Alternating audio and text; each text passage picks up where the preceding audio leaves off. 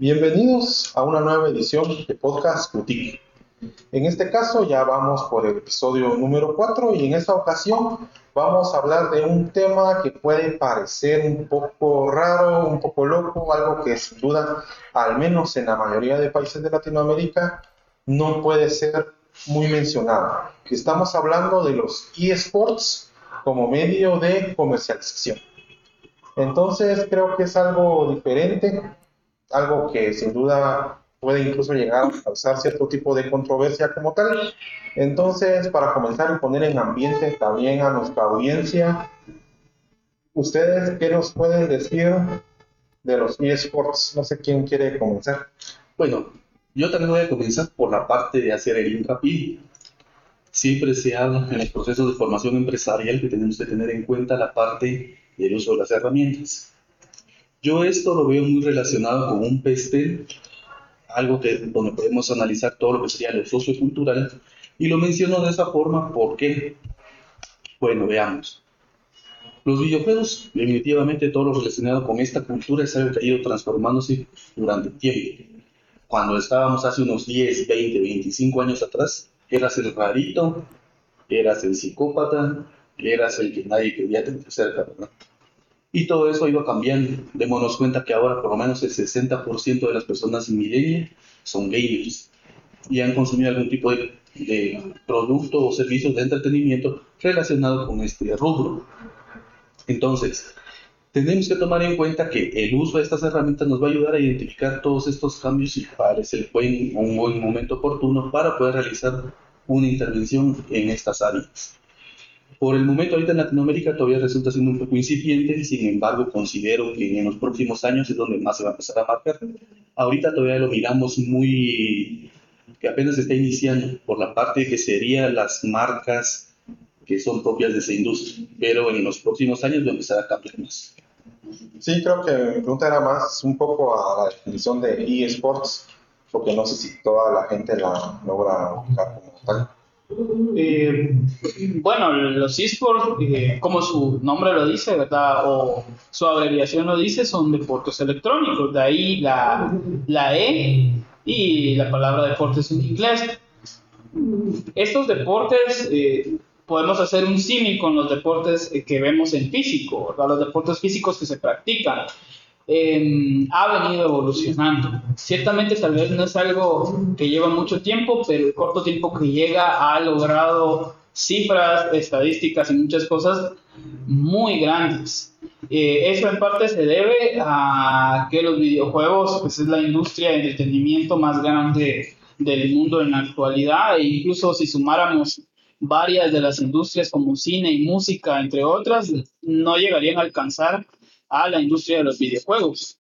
Eh, los esports, como lo mencionaba, son estos deportes electrónicos, o sea, son eh, competiciones dentro de los videojuegos en las que podemos encontrar, por ejemplo, competir eh, en videojuegos como FIFA, que es un simulador de fútbol, en videojuegos que son simuladores de carreras de muchos tipos, el que más conocen todos, estoy seguro, es Mario Kart, este, simuladores de peleas como el Smash Bros o eh, simuladores de disparos que serían los FPS en su gran mayoría. Sé que muchos de ustedes, y de hecho es así porque son los eh, esports o los videojuegos en esports más conocidos y, y, más vistos en Latinoamérica, serían como Free Fire, el CSGO, el Fortnite e incluso el nuevo que está tomando mucha fuerza, que sería Valorant. Entonces son estas competiciones, son personas que se dedican a jugar profesionalmente y a competir como lo haríamos en una liga de fútbol, en una liga de baloncesto. Más o menos es la definición más sencilla que podríamos eh, tener sobre qué son los esports. Sí, en este punto es bastante importante lo que mencionó Omar, esa parte que ya no solamente es de los raritos que, están jugando este tipo de, videojuegos, e incluso tiene muchas más ventajas sobre algún deporte convencional. Tengamos ahorita lo que pasó, por ejemplo, eh, con el Mundial de Fútbol, que tuvo retrasos por la pandemia, cuando muchos torneos de videojuegos no tuvieron ningún tipo de problema en, en continuar. ¿Por qué? Porque todos los jugadores tenían una conexión a Internet desde su casa, y desde ahí podían participar. Como tal, pues ese es un punto importante. Y segundo, sí me gustaría mencionar cómo fue que al menos sugerí para comenzar este tema y realizar un podcast normal. En este caso, y aunque me voy a, a, quemar acá en el podcast, aún a mis 34 años, pues miro el campeonato de League of Legends. Entonces, justamente estaban pasando unas partidas cuando vi ya cervezas anunciándose dentro de este tipo de torneos. Y dije, bueno, aquí ya está sucediendo algo que usualmente no se veía cervezas estaban, se acostumbraba a ver ese tipo de propaganda, de sponsor, en otro tipo de eventos, un tipo deportivo que se podría llamar más masculino, fútbol, fútbol americano y cuestiones de ese tipo, pero acá pues ya se empieza a ver un cambio como tal. Y entonces pues ya eh, se propuso el tema del podcast, investigamos, estuvimos leyendo acerca de eso y ya eh, empecé a averiguar que normalmente existen las marcas endémicas y las no endémicas. En este caso, por ejemplo, si hablamos de deportes electrónicos, podríamos decir que entonces las marcas endémicas pueden ser las compañías de Internet, las compañías que venden productos gaming y cuestiones de, de ese tipo. Y que incluso si lo vemos ahorita en el caso específico de Guatemala, podemos decir que vamos todavía en esa parte de las compañías endémicas. Quienes a veces hacen transmisiones de eSports, eh, Claro, Tigo, y cuestiones de también. Intelab sponsoreando un grupo de, de eSports. De eSports. Entonces ya vamos en esos primeros pasos.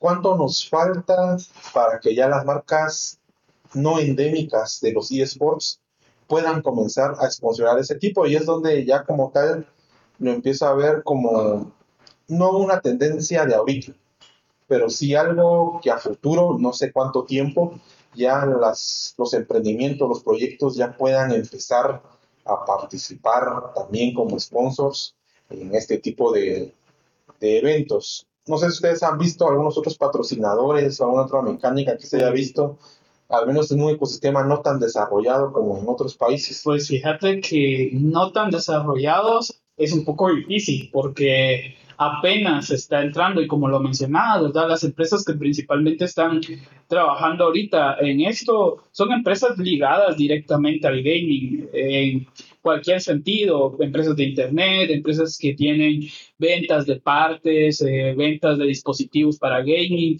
e incluso empresas que, eh, aunque no lo creerías, forman parte de estas, ¿verdad? Como algún tipo de bebida energética que generalmente se utiliza en estos esports eh, para mantenerse activo.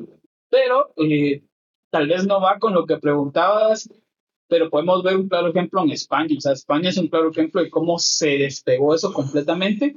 Y por mencionarte algo, por ejemplo, yo soy muy fan y sigo mucho eh, la liga profesional de, de Valorant, porque es el videojuego que estoy jugando actualmente y podemos ver cómo ahí ya se empiezan a notar otro tipo de, empresas en sus promociones.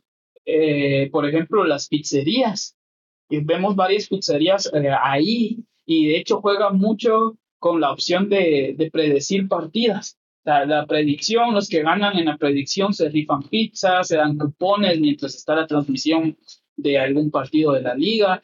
También eh, hemos, he podido observar también que se ofertan bebidas naturales y cosas de ese estilo. Entonces podemos observar que ellos ya se empezaron a despegar un poco de lo tradicional. O sea, lo tradicional sí lo mantienen y es bien grande, pero ahí se han despegado. Ahora, donde sí es, es la madre y la meca de todo esto, en China. O sea, en China puedes ver desde un pequeño empresario que tiene venta de algo artesanal hasta grandes empresas de bebida sponsoreando, dando, porque pues eh, tal vez me estoy adelantando un poco, pero los tipos de sponsors son completamente diferentes dependiendo de lo que uno quiera dar en el mundo de los esports, tal vez más adelante vamos a ver eso. Pero uh, yo creo, y tal vez esto lo dejo para que Omar lo termine de rematar, yo creo que aquí hay una buena oportunidad, porque no tenemos todavía la gran presencia ni los grandes sponsors, entonces el mercado está muy grande para eso. Eh, pero sí, esos ejemplos te puedo dar. He visto cómo eh, a través de estas ligas, y no son las ligas más grandes que tienen ahí, ya se pueden observar estas ofertas, estos cupones, estas rifas y todo eso, que al final de cuentas es promoción. Sí, respondiendo a lo que mencionaba antes, tal vez no va mucho del tema, pero sí es propio de lo que ha pasado o ha acontecido acá en Guatemala. Tal vez vamos a centralizar un poco el país. Pero en el caso de Guatemala hubo una época donde sí participaron empresas que no eran endémicas. Entre las más remarcables y que son y no son, estarían los medios de comunicación. Y yo te estoy hablando de un evento que fue viejísimo. No sé si vos todavía lo conociste o estabas muy chiquito. Fue la WSG. La WSG fue uno de los primeros torneos más grandes de videojuegos era el World Cyber Games. Imagínate, tenía Warcraft 3, Starcraft, no me acuerdo qué otros juegos tenían. Cuando vino a Guatemala sí tuvo bastante apoyo de la prensa, apoyo de Quetzalteco, Guatevisión, le dieron seguimiento a los que ganaban y todo eso. Más allá de ese ejemplo, acá en Guatemala no tengo ninguno.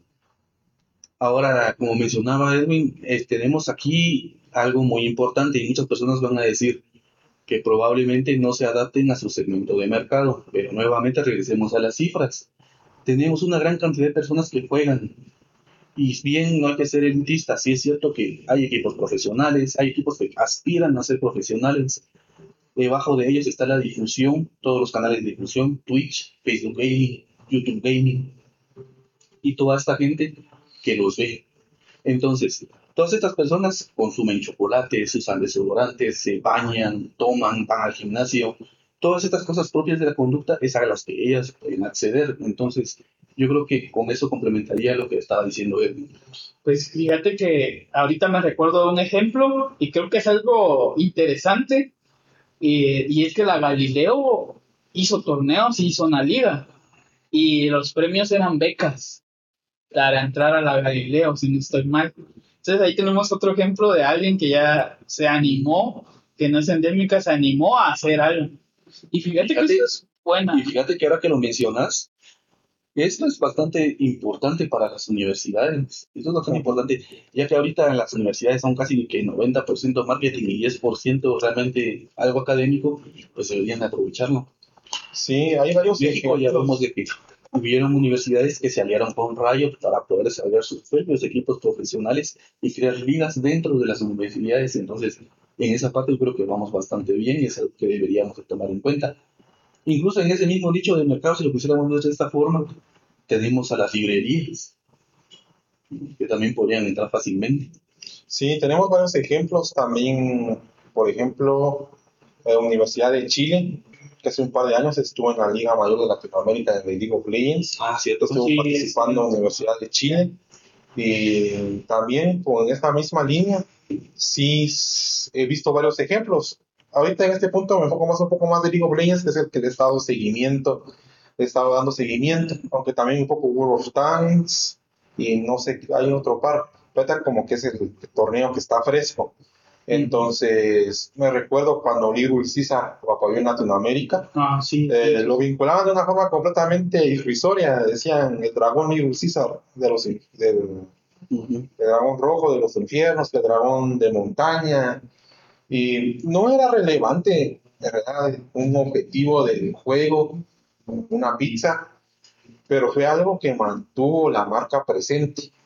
Fue algo que en ese punto tal vez no inmediatamente yo pude ordenar una pizza en ese momento, pero sin duda es algo que ahora cuando pienso en pizza la tengo ahí presente. Bueno, Little César es una buena opción.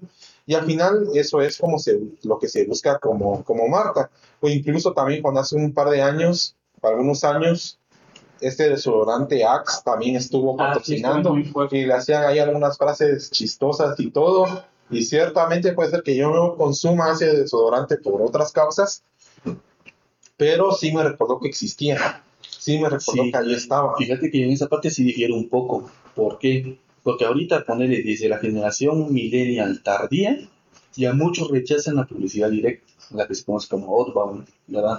Por eso es que Facebook e Instagram están teniendo grandes caídas, porque vos entras y miras una publicación y miras tres publicidades pero cerrando el paréntesis y regresando al tema, Lo que hicieron con Little Caesar a mí me parece un bonito ejemplo. ¿Por qué? Porque la marca fue la que se adaptó a la comunidad, agarraron algo que ya tenía pertenencia dentro de la comunidad y se perpetuó. ¿Por qué? Yo la semana pasada me estaba echando una partidita y hubo alguien que puso en el chat, vamos por el dragón Little Caesar. O sea, ya terminaron de sponsorear, pero es que ese dragón ya se le quedó dragón Little Caesar y es algo que no se va a cambiar. Entonces es algo que está más inbound, algo que es más que se mezcla con la comunidad y que les da pertenencia a ellos. Entonces yo esa parte sí la veo un poco distinta. Sí, eh, eso y también ver que existen en sí el público como tal, yo creo que lo acaban de mencionar también, es bastante amplio y se puede aprovechar. Creo que Omar era el que lo mencionaba. Al final es gente que va al supermercado, es gente que se compra una pizza el fin de semana. Es algo que sí se puede aplicar casi en, en todos mm. los segmentos socioculturales. Incluso podemos ver en los grandes torneos, y era también una de las generaciones que mencionaba Omar. Podemos ver, por ejemplo, los torneos, ya las finales a nivel mundial, a marcas que sponsorean como Mercedes-Benz. O sea, alguien definitivamente, tal vez un adolescente de un país latinoamericano no va a poder comprar un Mercedes-Benz. Pero digamos, alguien eh, de mi edad que tal vez tomó mejores decisiones en su vida, sí ya se lo puede comprar. Entonces vemos ya cómo esas marcas eh, han observado también todas estas generaciones. Y es justamente de la información que estuvimos investigando y es que básicamente que de todas las generaciones que seguimos en el planeta, eh, ya es mínima la generación que no conoció los videojuegos de primera mano. Sí, de ahí incluso unas personas 10 años mayor que yo, 40, 45 años, ya crecieron con videojuegos. Nosotros ya crecimos con videojuegos. Para nosotros ya es normal cuando hablamos con nuestros amigos, personas que ya están casadas, de decirle a su mujer, bueno, mira, me voy a jugar la Play, me voy a jugar el Xbox. Es algo que definitivamente ya está acá, no va a cambiar y es donde considero que los emprendedores pueden empezar a ver ya ese tipo de, comercialización. Es que ahí hay una cosa muy interesante, porque la gente cree que tal vez, bueno, al menos en Latinoamérica, tal vez todavía sostendrán algunas personas que los videojuegos son meramente infantiles. Cuando realmente si vemos las estadísticas de cualquier consola o de una PC o de empresas que pues hacen videojuegos para cualquier tipo de dispositivo, eh, incluso mencionar celulares porque se volvió un medio muy grande, podemos ver que la mayoría del consumo realmente no viene de niños. los niños sí son una buena parte, pero realmente el gran consumo y hablando ya a nivel de esports, son personas que estarán cumpliendo 18 años en adelante, hasta los 40 y algo, 50. O sea, hay gente, es un gran rango de edad el que abarca. Por supuesto, te la tenés que rifar en hacer tu segmentación para saber qué, qué juego es el que está en qué segmento de edad, ¿verdad? Por supuesto, no te puedes tirar, eh, esperar, por ejemplo, sponsorarte en CSGO y esperar a que niños vean eso, ¿verdad? Porque los de CSGO no lo consumen generalmente niños o adolescentes o personas que estarán cumpliendo 18 o 19 años. Eso diría tal vez para un grupo de nuestra edad, por ejemplo.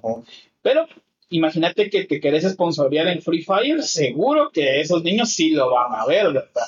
Y de hecho, aunque sé que suena un meme, y la verdad es que las estadísticas dan para jugar el meme, Free Fire es el, es el, eh, el eSport más fuerte que existe actualmente eh, en Latinoamérica. Y principalmente, pues porque cualquier teléfono lo corre, obviamente, ¿verdad? Y eso da pie a que si cualquier teléfono lo corre y alguien lo juega, seguro en algún momento va a consumir esports. Es que eso es lo que tiene ese, ese mercado de entretenimiento si vos consumís un videojuego que se presta a los esports, o sea, que se presta a las competiciones, seguro en algún momento vas a ver alguna partida.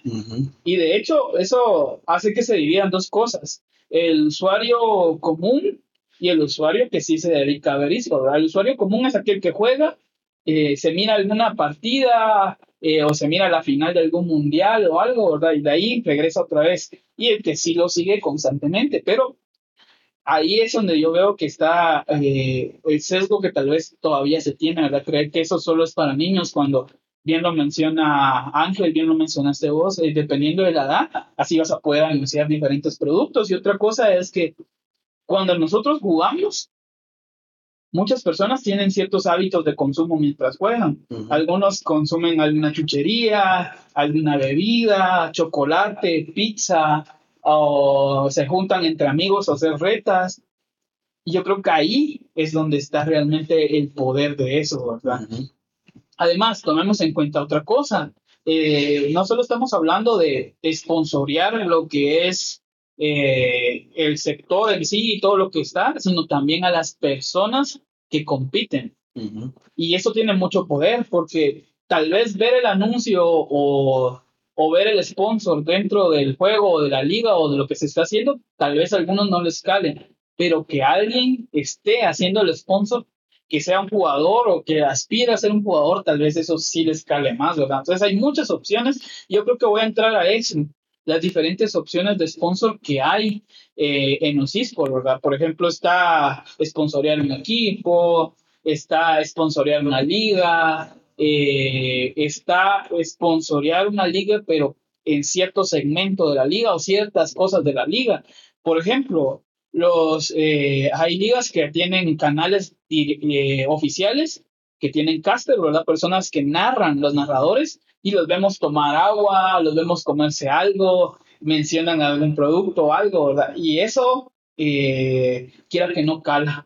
Como lo decía Omar, estamos cansados de los típicos anuncios que vemos, ¿verdad? De hecho, el cerebro se ha adaptado tanto que ya los pasa sin siquiera prestarle ni siquiera la atención a un título, un título llamativo y el cerebro empieza a consumir ya esa publicidad más símbolo, más fresca y no, que no lo sienta tan directo. Entonces yo creo que ahí en los sponsors también sponsorear a, a algún participante de eSport, aunque esto sí es un poco de, de, ver bien a quién sponsoreamos y el nivel que tenga y también si podemos costear ese sponsor o no, porque eso es otra cosa. Y, o si no, entrar a influencers que es por ejemplo lo que está haciendo Intelar, ¿verdad? Que está sponsoreando más a, a, influencers. Pero partamos de esto ahorita. Eh, ¿Qué pueden comentar ustedes al respecto? ¿Cómo ven todos estos tipos de sponsors, ¿verdad? ¿Cómo se adapta a, las diferentes, a los diferentes casos? Justamente me estaba viendo yo ayer eh, un webinar, si no estoy mal, y mencionaban algo muy importante. Y es que cuando ya tenemos que empezar a planificar esto, serían los licenciamientos, ¿verdad? Que es algo que lastimosamente muchas veces se deja de lado tenemos emprendimientos y pymes que todavía no están bien estructuradas en la parte financiera, mucho menos en lo legal. Entonces, si vamos a empezar a planificar algo o vamos a estar al pendiente de estas tendencias, sería bueno que comenzáramos a investigar acerca de los licenciamientos. Vamos a patrocinar un torneo, vamos a tener licencias sobre algún personaje, sobre una marca, cómo nos podemos acercar, cómo podría ser ese retorno de inversión, etcétera, etcétera. Y por la otra parte me gustaría complementar lo que decía Edwin de las formas en las que podemos entrar en este, en este ecosistema de esports. Estaba viendo hace poco, creo que la semana pasada, que Lamborghini ya abrió ahorita su departamento de esports. Sacaron su simulador para jugar con Lamborghini, va a convocar a jugadores y obviamente el que gane va a tener un premio especial. Pero o sea, ahí ya vemos como poco a poco las empresas grandes o extra grandes se empiezan a acoplar a estas nuevas tendencias. Sí, y de hecho creo que depende mucho también de la persona, del emprendedor, del empresario como tal. Primero su punto de vista hacia los eSports como tal. Eh, creo que al menos ahí en Latinoamérica ya vamos encontrando una gran barrera. Eh, una persona usualmente ya va a tener, si no creció con los videojuegos, o incluso aunque los haya conocido normalmente en la etapa adulta, desafortunadamente la gente ya se cierra mucho a ese tipo de ideas. Barrera número uno. Segundo, ver la oportunidad de negocio como tal y conocer acerca de ese mercado. Llamémoslo mercado directamente a los esports como tal, que al final también generan una ganancia para los organizadores de, de los torneos. Entonces creo que la primera parte para todo esto es poder ir conociendo el ecosistema como tal. En este caso yo incluso me he encontrado, eh, ya se lo mencionaba, transmisiones de Claro, transmisiones de Tigo, eh, de League of Legends, Y yo a veces las dejo puestas, no porque me interese ver, eh, a veces no es que yo sea un gran jugador, pero veo que no están jugando muy No bien. quiero ver bronces, vamos. Ajá, no quiero ver a otros que juegan igual que yo.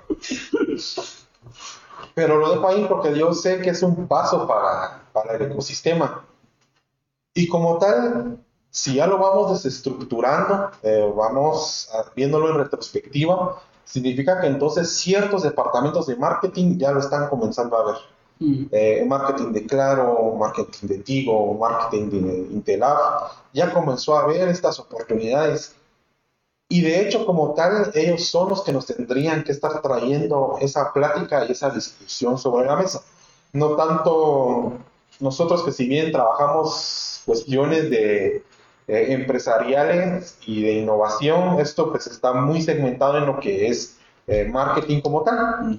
Y en este caso, se esperaría que muchas de estas empresas ya estuvieran dando sus primeros pasos, eh, conociendo el ecosistema, conociendo qué equipos locales hay eh, y todo ese tipo de, de cuestiones.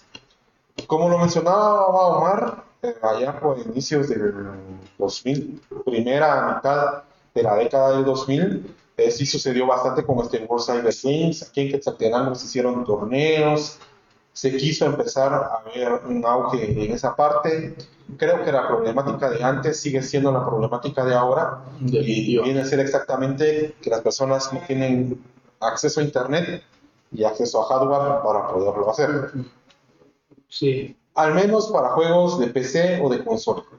Pero si ya tendríamos otras cuestiones y puntos importantes como lo son torneos de juegos para celular. Sí. En este caso, muchos de estos juegos yo he visto niños, adolescentes, adultos jóvenes dándole duro al, al Free Fire, por ejemplo.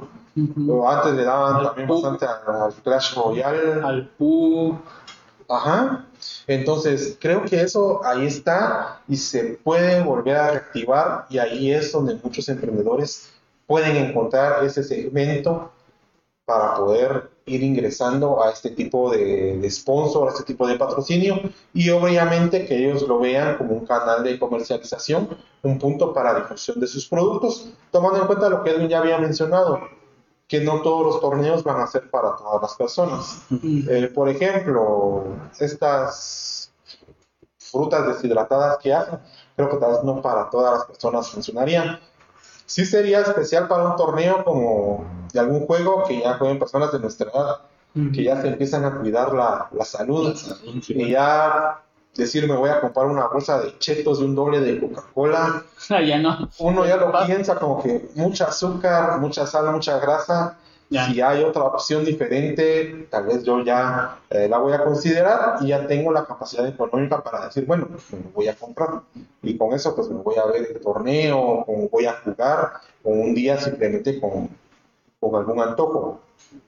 ¿Qué consideran que podría ser importante para que los emprendedores empiecen, tal vez no para implementarlo mañana, pero sí para empezar a considerar y empezar a conocer este tipo de, de eventos? Pues fíjate que lo primero es informarse sobre el tema, ¿verdad? Informarse sobre el tema y segundo, este, tratar de consumir, tal vez no por placer, pero sí tratar de consumir y ver cómo funciona, ¿verdad? Verlo desde el lado empresarial, saber cómo se manejan los torneos, cómo se hacen las promociones en los torneos, ver a influencers o a jugadores profesionales que juegan en sus canales, tratar de observar todo ese panorama, ¿verdad? Y también quitarse ese sesgo de creer que los videojuegos son solo para gente pequeña o para gente que no puede pagar, porque ese es otro sesgo, o la gente que es huevona, dicen, ¿verdad? Perezosa, o que no está haciendo nada en su casa.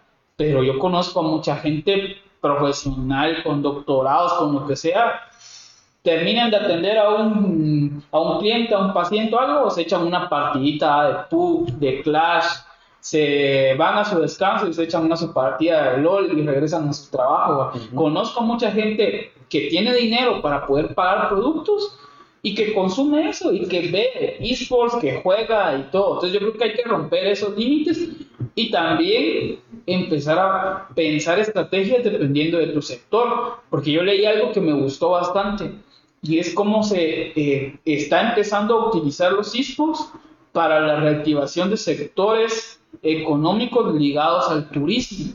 Se están empezando a hacer torneos, se está empezando a sponsorear eh, casteos en hoteles, en parques ecológicos. Y ahí, ahí la gente que lo está viendo va a observar el hotel, va a observar el lugar, va a observar lo bonito y seguro más de alguien va a decir, me animo, me animo a ir, me gustó, me gustó ir ahí me, me, gustó cómo veo que los tratan, porque incluso eso, entonces, ese sector del turismo se dio cuenta que hay un gran, un gran, una gran fuerza ahí, ¿verdad? O, por ejemplo, otras cosas que están haciendo los sectores de turismo es ofrecerle a equipos profesionales uno o dos días de descanso, ¿verdad? Porque los equipos profesionales de eSport, de, de deportes electrónicos, como los deportes eh, físicos que jugamos, todos merecen, todos necesitan un descanso también, ¿verdad? Porque es cansado estar ahí. Entonces, el sector turismo se dio cuenta de toda esa gran oportunidad. ¿Qué pasa si les ofrecen a, a estas personas dos días, un día de descanso, o les ofrecen ir a hacer este trabajo de unión en equipo? Graban videos. Eso es lo que hacen, graban videos en el hotel, graban videos en el lugar y eso promoción. Es promoción. Entonces yo creo que ahí otra cosa es idearse cómo quiere uno promocionarse, ¿verdad? Cómo quiere uno... Por ejemplo, otra cosa eh, que también escuché y estaba leyendo es que hay sectores eh, hay empresas, mejor dicho, no sectores, empresas que se juntan. Obviamente no son rivales ni competidores en el mismo producto o mercado, pero sí se juntan para poder sponsorear a alguien porque ya juntándose sí pueden darle lo que necesitan. Entonces, por ejemplo, eh, un sector, porque es otro eSport al que yo sigo y que en algún momento también he querido jugar, pero lamentablemente por las distancias es muy difícil, eh, es Pokémon. Por ejemplo, hay muchas personas que juegan profesionalmente a Pokémon y que no están esponsoreadas y que se pagan sus viajes y realmente el sponsor de esas personas no es tan caro podemos empezar por ver ese tipo de, de, sponsors, tal vez individuales, y ya después si nos metemos a una liga, algo, pues ya veremos. Pero hay que planificar eso, si no nos alcanza, juntarnos con empresas y ver cómo se arma algo. Pero yo creo que más que todo eso es proactividad. Cualquier tipo de marketing, cualquier tipo de explotación de marketing es proactividad. Dejar la pereza a un lado, sentarte a ver cómo funciona todo y empezar a crear esa, esa ruta de marketing, porque si no vas a hacer eso, no importa que querrás hacer marketing en esports, querrás hacer marketing en vallas, no va a funcionar nada, ni siquiera vas a hacer nada porque te da miedo o te da pereza sentarte a pensar cómo vas a ejecutar ese marketing. Entonces yo creería que por ahí irían mis sugerencias, ¿verdad? Mis sugerencias de, de ese. Sí, yo me quedo con la parte de la investigación. Efectivamente es muy importante ver qué tipos de juegos hay, cuáles se consumen en Latinoamérica. En la mayoría van a ser free to play, lo cual nos abre un buen campo para una buena masa de consumo. Y también está la parte de ver cómo lo han trabajado en otros lados. Yo creo que tal vez en México tenemos algunos casos muy específicos, como en algunas promociones que han utilizado al campeón de Smash Bros., que hasta donde yo tengo entendido es de México, pero ahí podemos voltear a España.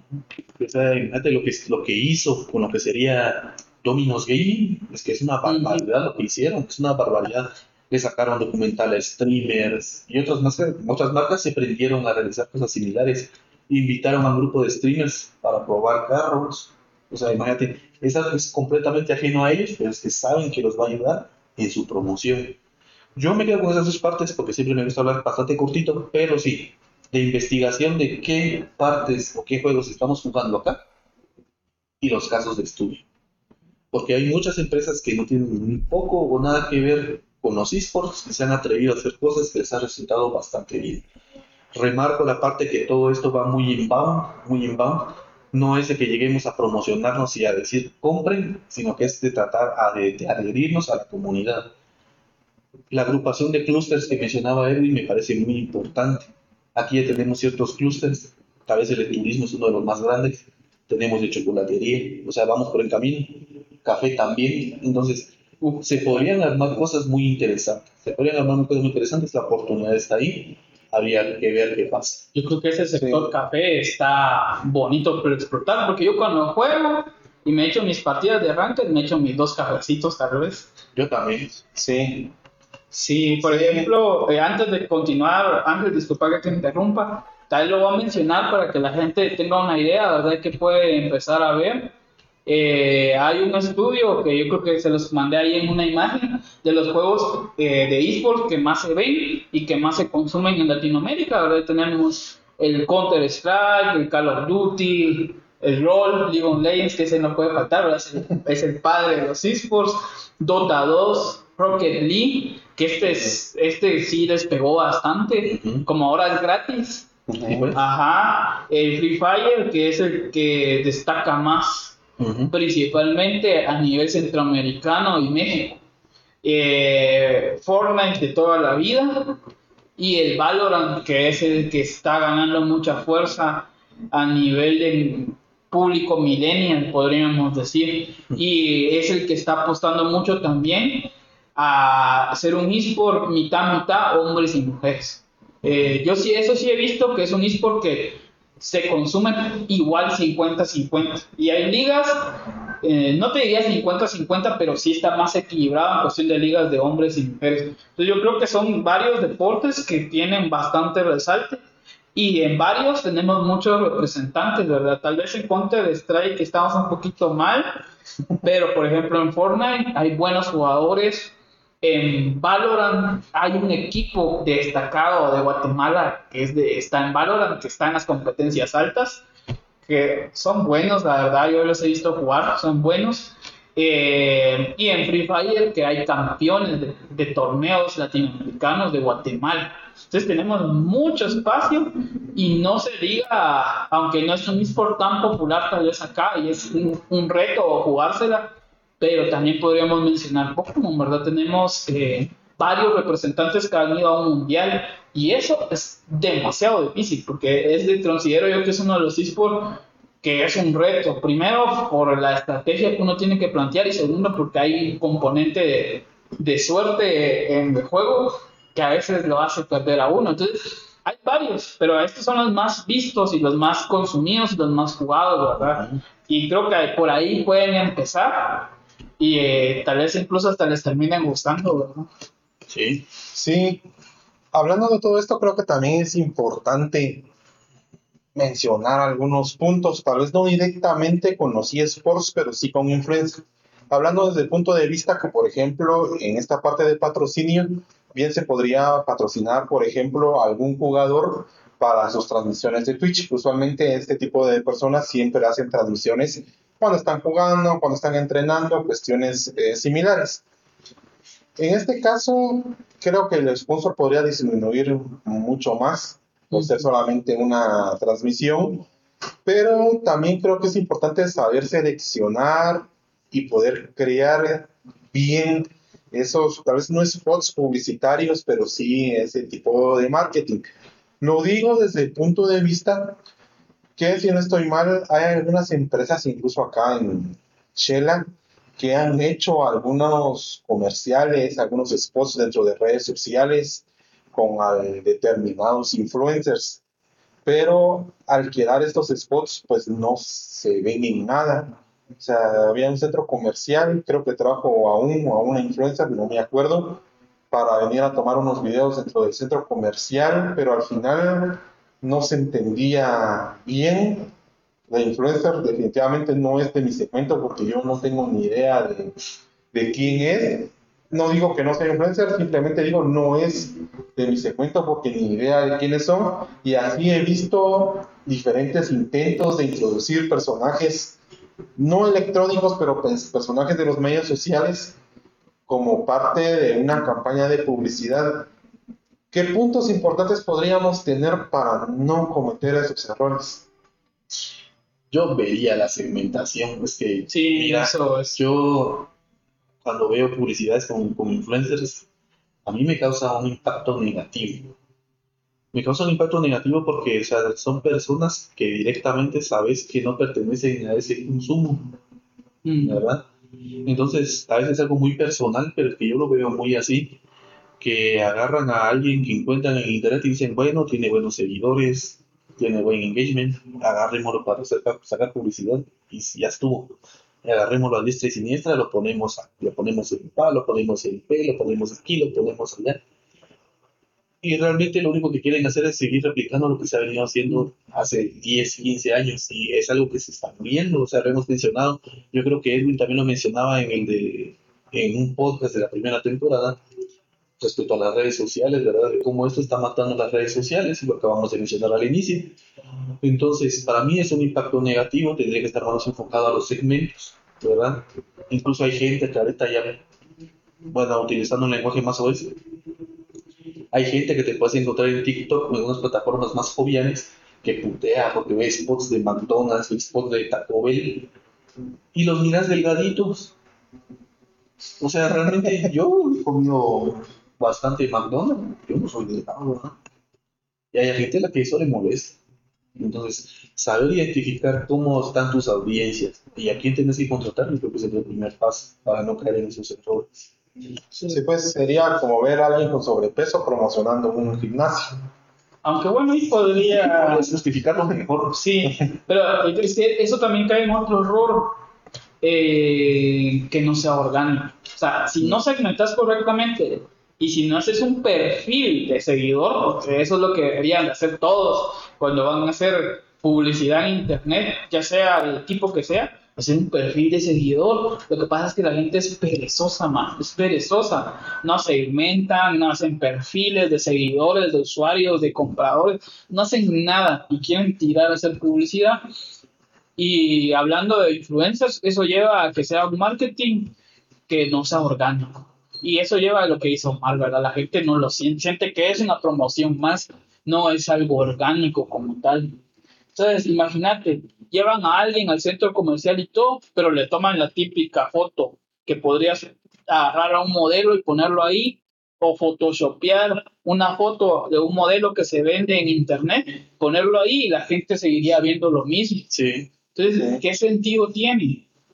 ¿Por qué no mejor? Por ejemplo, imagínate, a mí se me ocurre, y esto se me ocurre ahorita, ¿por qué no mejor, en lugar de haber traído a esta o esta influencer, creo que era mujer, no hablo mal de, esa persona, sino hablo que no va, porque ¿a quién quieres atraer? A, a, un centro comercial que se vende como familiar, a la familia, ¿verdad? Entonces, tal vez traer algún tipo de influencer que sea de familia, tal vez que se grabe comprando, que se grabe haciendo tal cosa, eso hubiera funcionado tal vez un poco mejor, hubiera sido un poco más orgánico. Pero de tomar las fotos, sale posando, sale haciendo esto, eh, sale haciendo voz en off mientras compra. Eso se ve súper nada orgánico, ¿verdad? No se ve realmente orgánico. Y eso es a lo que vamos, a tratar de hacer las cosas un poquito más orgánicas, que se sientan eh, un poquito que no me están tirando publicidad por la cara, ¿verdad? ¿Y cómo es eso? Segmentando y también haciendo un perfil de seguidor. Lo, eh, el caso más bueno que podemos dar es el de KFC de España. Que sí, ese es top, o sea. ¿Cómo cambió todo? Únicamente, bueno, no únicamente, ¿verdad? Pero sé que fue una gran base, segmentando mejor y creando un perfil de usuario de la gente que lo sigue y que consume pollo. ¿Cómo es esa persona? Le gustan los memes, el shitposting y todo eso. Vámonos por ahí. Vámonos por ahí. Sí, yo creo que aquí en Guatemala tal vez las campañas que he visto que se apega bastante a eso. No sé en realidad que también les haya funcionado, pero a mí esos posteos pues me causan gracia y usualmente sí me quedo viéndolos. Son de este ceramisaurio. Sí. Ajá, ah. un chavo que está disfrazado así de, de T-Rex de esos típicos disfraces inflables que se ponen en una venta de cerámica, sale haciendo retos, sale haciendo bailes, bromas, y es algo pues bastante entretenido, que al menos si hubiera para acá uno de esos lugares de cerámica, yo lo tendría en consideración, no porque conozca que son buenos productos, no porque sepa bien qué tanto venden, sino sé que es otra venta de cerámica y que más o menos están en la onda en la que uno, Sí, en la que uno y está. otro ejemplo que podría ser pre- precursor a lo que ustedes dicen, más enfocado al que mencionaba Edwin de, de, de KFC, y tal vez me va a salir un poco del tema de esports, pero igual de comunidades digitales, es el caso de Manaus. Es el caso de Manaus, de cómo llegaron los taringueros a, a trolear la página y resulta que el, admi- el administrador de la página pues era más taringuero, ¿verdad? Y les, contes- les sabía contestar y se apropiaron de la marca y a pesar que Taringa ha decaído mucho, todavía te encontrás con memes en otras redes sociales de Sudamérica, el típico la Manao y la Pituzas, o sea, es una publicidad que se quedó y es algo muy similar al Dragón Hero Caesar, es algo que se quedó, abrazado por la comunidad y va a ser muy difícil que se mueva de ahí. Creo que al final ese sería el reto que todas las marcas tendrían, mezclarse tan orgánicamente con la comunidad, que después de eso, como con Manaus, con Little Caesar, se quedaron ahí, tienen propaganda por muchos otros años, por una inversión mínima, Mínimo. creo que eso sería lo, lo mejor. Entonces, ya para ir completando, algo que quisiera agregar ya para finalizar.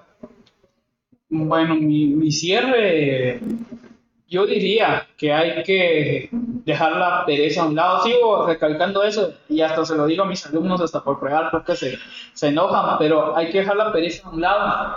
Eh, la gente cree que hacer publicidad es solo publicar una imagen o un meme o acercarme a alguien y decirle, vos te doy esto, publicitámelo. No, hombre, rompamos ese, eh, esa barrera, diría yo, barrera mental. Sentémonos, investigamos, tal vez no me gusta, pero tengo que ver cómo es ese sector al que voy a ingresar a hacer publicidad. Tal vez a mí no me gusta el sector de influencers, el sector de redes sociales, está bien, no se te está obligando a que te guste, pero mínimo tenés que saber cómo funciona o qué destaca en eso, porque después encontramos problemas de que no funciona, de que no se hizo bien, de que gasté y no tuve lo que quería, o gasté y no llegó al público que quería, o la gente se enoja, ¿verdad? Porque eso es una cosa. La publicidad de internet es un arma de doble filo. O te sale bien y te quedas enmarcado, ya sea eSport, eh, este, influencer, gamer, lo que sea, o te sale mal y la gente se enoja. Entonces hay que romper eso. Yo, yo soy de la idea de que se rompa eso, que se estudie, que se investigue, que se segmente, que se cree perfiles de seguidores, perfiles de, de usuarios, perfiles de consumo y que en base a eso se cree la publicidad. Yo, yo creo, voy a cerrar con eso. Creo que eso es lo primero que debemos de hacer antes de que si me voy a tirar a los esports, si me voy a tirar a esto, a hacer eso, ¿verdad? Y sacar a reducir la creatividad. Porque creo que el área de, de publicidad es un área que se presta mucha creatividad y se presta a explorar y explotar sucesos sencillos de las personas. Por ejemplo, lo que hablábamos, ¿verdad? ¿Qué hacemos cuando jugamos? ¿Cuál es el consumo de las personas cuando juegan? Yo tomo café, ¿verdad? Yo generalmente juego en la noche. Todos casi juegan en la noche. Toman café. Eh, los que juegan en la tarde generalmente se echan un su snack o algo, ¿verdad? Más que beber, comen porque están jugando en la tarde. Eh, las personas que juegan en su celular, cuál es el, eh, la forma que actúan cuando están echándose partidas en el celular, cosas de ese estilo, ¿verdad? Son los que debemos de, de explorar. Y tal vez más adelante, aunque esto suena muy lejano, podría llegar a pasar lo que ya está sucediendo en algunos países, una colaboración con, con videojuegos, de skins, sonidos. Que ah, ahí destaca bastante Fortnite. Ajá. Entonces, tal vez más, eso es un sueño, tal vez más adelante, pero si queremos iniciar, creo que eso es mi consejo. Estudiemos bien y investiguemos, por favor. Que no es tirar dinero o hacer un anuncio, ¿verdad? Es tener una investigación atrás para que funcione. Complemento lo que, me, lo que menciona Edwin. Yo lo veo más como el océano azul. Buscar el océano azul. Lo hemos mencionado hasta el cansancio desde el año pasado con este tema de Publicar en Facebook, tal vez Google todavía se salga un poco porque tiene muchos más canales de difusión y publicidad y te ofrece más por la publicidad, pero estar publicando en publicidad en Facebook o Instagram, cuando son plataformas que se están muriendo y que el propio su carita se está viendo cómo le hace para levantarlas, yo considero que tendríamos que voltear al, al océano azul. Tenemos Twitch, tenemos YouTube Gaming, tenemos, bueno, está Facebook Gaming, sí, no las dinámicas que podemos hacer, regresamos a la investigación, casos de estudio. Justamente ahorita me estaba acordando que hubieron streamers que utilizaron, no de Guatemala, de otros países, utilizaron una estrategia de e-commerce. Las personas llegaban, se registraban a ciertas páginas y compraban un producto y les regalaban una suscripción de Twitch, ¿verdad? Y eso es algo que es un completo gana-gana, no le están pagando directamente al streamer, le están pagando con una suscripción que van a ir a activar en Twitch entonces son todas esas dinámicas que uno tiene que estar investigando. Hay más canales de las redes sociales que conocemos tradicionalmente, también está TikTok, tal vez saliéndonos un poco del tema.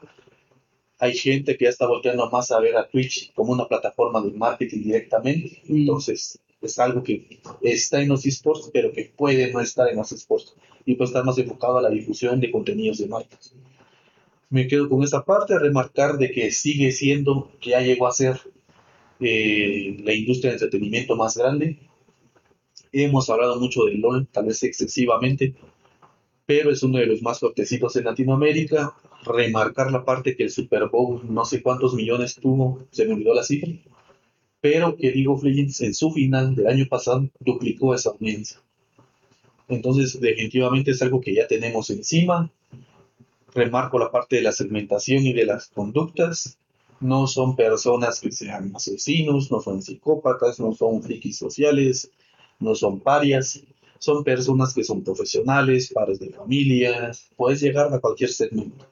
Entonces, quitarse los estigmas, investigación, me quedo con esas dos. Sí, creo que de mi parte sería solo complementar lo que mencionó Omar. Comprender que los videojuegos, al igual que muchas otras cosas, son completamente amorales. O sea, no son buenos, no son malos, no van a volver violento a nadie.